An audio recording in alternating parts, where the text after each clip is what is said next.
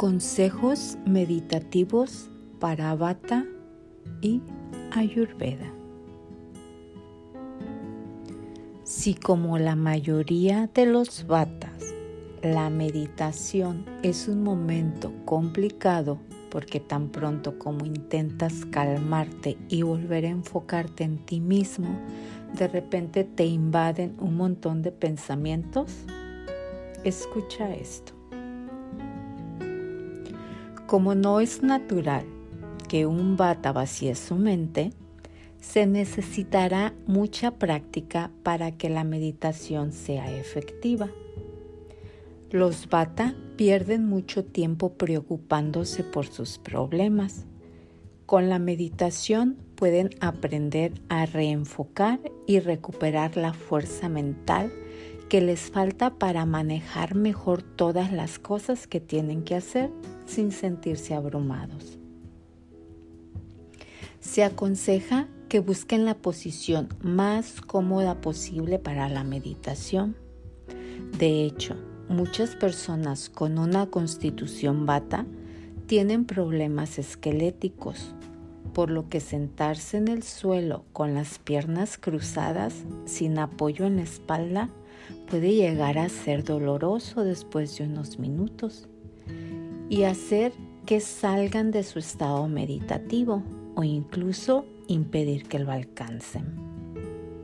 Si el cuerpo sufre, el individuo no puede concentrarse en su interior, ya que en lo único que se puede pensar es en el dolor. Para esto se recomienda una silla de meditación acolchonada y con respaldo para colocar en el suelo. Esto les permitirá concentrarse en su conciencia y no en la tensión de su espalda. Bata también tiene necesidad de enfocarse en algo durante la meditación o su mente comenzará a vagar. Para evitar esto, se aconseja que centre su meditación en un mantra o afirmación positiva. Por ejemplo, para ganar paz interior, aumentar la confianza en sí mismos, reconciliarse con el pasado, etc. La meditación es el momento perfecto para expresar lo que necesitas, repitiéndolo en la mente o incluso en voz alta. Los pensamientos se convierten en realidad y al expresar un deseo es más probable que se convierta en realidad.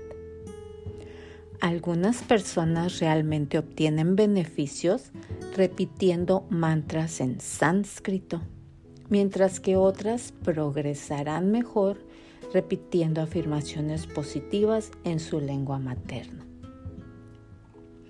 El Ayurveda recomienda el uso de mantras en sánscrito, ya que es un lenguaje considerado divino.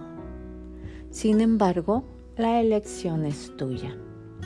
Lo que es importante, más que el idioma o incluso las palabras elegidas, es la resonancia particular que los sonidos tienen para cada individuo.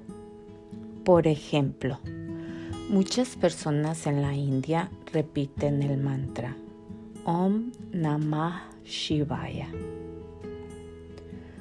cuando las personas batas se sientan más cómodas, pueden pasar a la meditación trascendental, que consiste en repetir mantras, pero esta vez con sonidos abstractos.